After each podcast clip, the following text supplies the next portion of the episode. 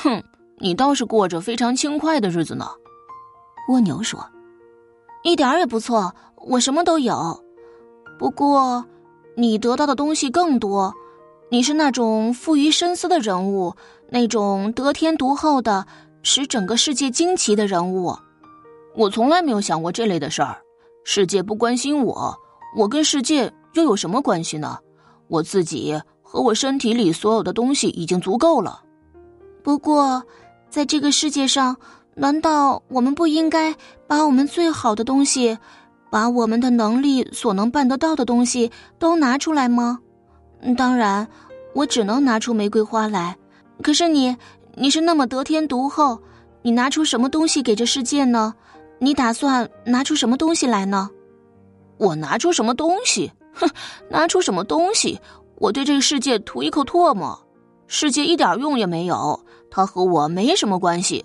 你拿出你的玫瑰花来吧，你做不出什么别的事情来，让榛树结果子吧，让牛和羊产出奶吧，它们各有各的群众，但是我身体里也有我的群众，我缩到我身体里去，我住在那儿，世界和我没什么关系。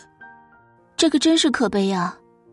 玫瑰树说：“即使我愿意。”我也缩不进我的身体里面去，我得不停的开着花，开出玫瑰花，花瓣落下来，在风里飞翔。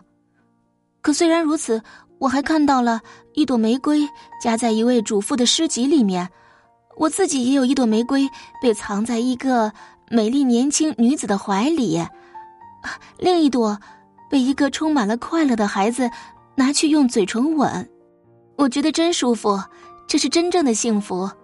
这就是我的回忆，我的生活。于是，玫瑰老是天真的开着花，而那只蜗牛则懒散的待在他的屋子里。世界和他没有什么关系。许多年过去了，蜗牛成了尘土中的尘土，玫瑰树也成了泥巴中的泥巴。